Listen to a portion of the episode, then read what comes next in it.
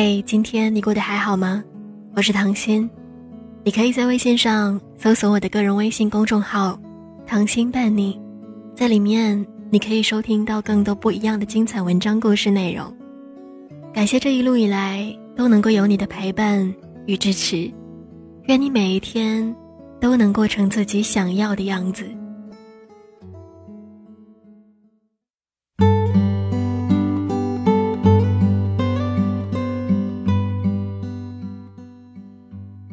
凡是我最难忘的朋友，只是在他二十八岁的时候，上天就把他从我们的身边带走了。如果你也认识他，或许会和我一样的喜欢他。她是一个既安静又开朗的姑娘，言语恰到好处。有她在，既不会觉得聒噪，也不会感到冷场。她能够周到的照顾每个人的情绪，也能够委婉的表达自己的观点。她散发着温和的光彩，从不灼痛别人的世界。可就是这么一个姑娘，在二十八岁之前，她都是幸运的。从重点小学、初中、高中毕业，然后顺利考上重点大学，在大学里和高高帅帅的学长恋爱，毕业以后嫁给他，工作地点距离父母的住所只有二十分钟步行路程，中午可以悠闲的回到从小生活的地方吃饭，午休。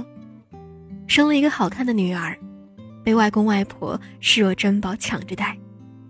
自己也没有变成臃肿的新手妈妈，工作体面平顺，按部就班的晋升。由于处事大方得体，同事关系也融洽，是一个被领导器重的中层干部。生活如果看起来美好的像假的，那十有八九就是假的，或者说。命运会在最初起不易的时候，来个反转，刷刷存在感。我还记得，那是某个夏天的傍晚，一凡头一回没有事先打电话给我，就直接到我的办公室里了。我忙着手里的活，他坐在我身边的椅子上，呆呆的咬着指甲。等我忙完，他惨淡的笑着，眼神愣愣的说。小易，我得癌症了，卵巢恶性肿瘤。这是一种早期很难被发现的女性重症。除了遗传性卵巢癌之外，没有多少可行的预防措施，只能够早诊早治，争取早期发现病变。可是，一凡发现的时候，已经不早了。我怀疑上天预先知道了他的人生结局，在安排了这样好到不真实的这二十八年，然后海啸一般的吞噬掉他的一切，只留下了光秃秃的沙滩，像是对他幸运人生的最大嘲讽。那天，我和我认识了二十年的姑娘，我的发小，一凡。在我们走过了无数次的林荫路上，来来回回的踱步，我拉着他冰冷的手，努力不在他面前流泪。突然，他停下脚步，轻声对我说：“别告诉任何人，我已经这样了。我父母、老公、女儿，还得继续生活。让我想想。”该怎么安顿好他们？他抱了抱我，然后转身回家。第一次，他没有嘻嘻哈哈的跟我挥手告别，而是头也不回的走远了。我看着他的背影完全消失了，才蹲在地上，放声大哭。每天，我都装作若无其事的给他打个电话。他的语气日渐轻松。半个月以后，他在电话里说：“我解决好了，咱们中午一起吃饭吧。”在他最喜欢的菜馆，他小口的喝着冬瓜薏米煲龙骨汤，我不催，他愿意说什么，愿意什么时候说，都随他。我先和老公说的，我给他看了病历，跟他说：“老公啊，我陪不了你一辈子了，你以后可得找个人接替我，好好的疼你啊。咱们女儿太小了，你父母年纪大，又在外地，今后你独自带着小姑娘，大人小孩都受罪。我父母年纪适中。”女儿又是他们一手带大的，你要是同意，今后还让他们带着。老人有个伴儿，你也不至于负担太重，能匀出精力工作、生活。咱们两套房子，我想，趁我还能动的时候，把现在住的这一套过户给我的父母，一来给他们养老，二来。如果他们用不上，就算是提前给咱们女儿的嫁妆。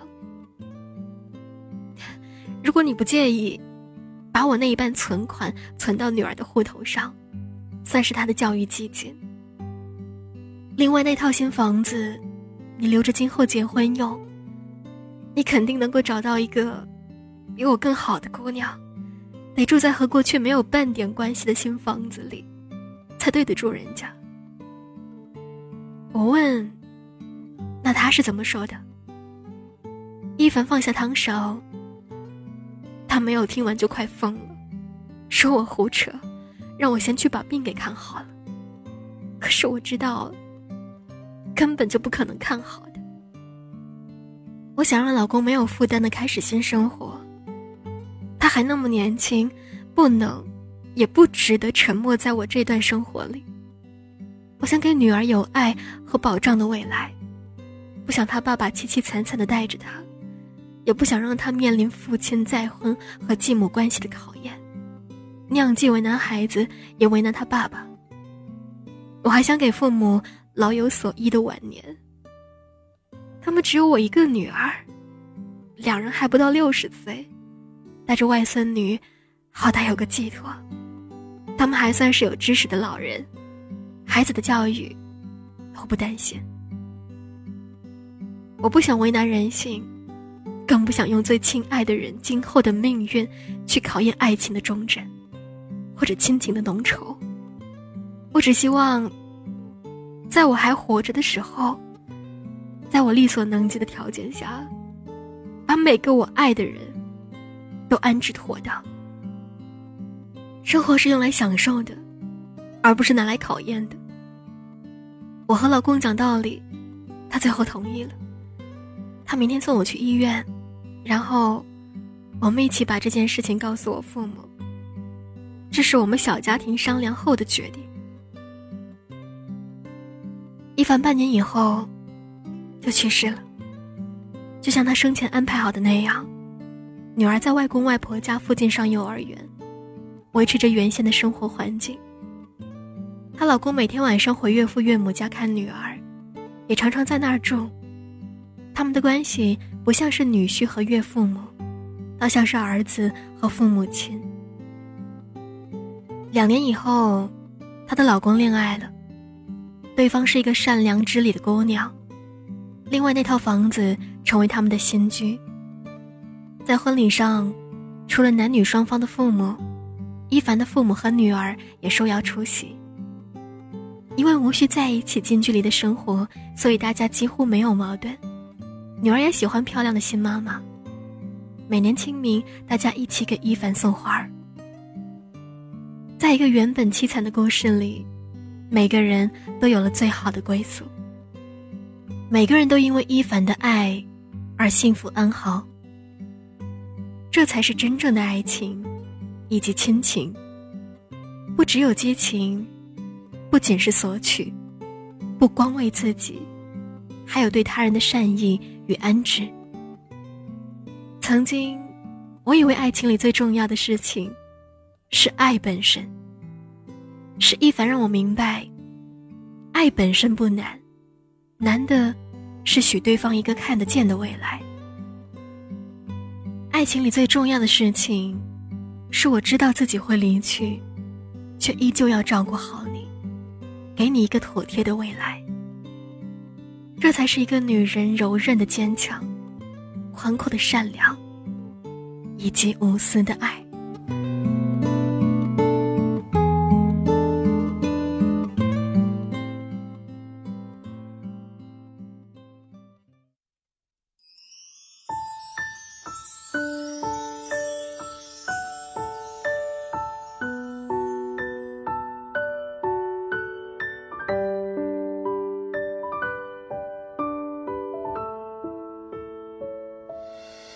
什么等待还有什么悲哀这故事中的人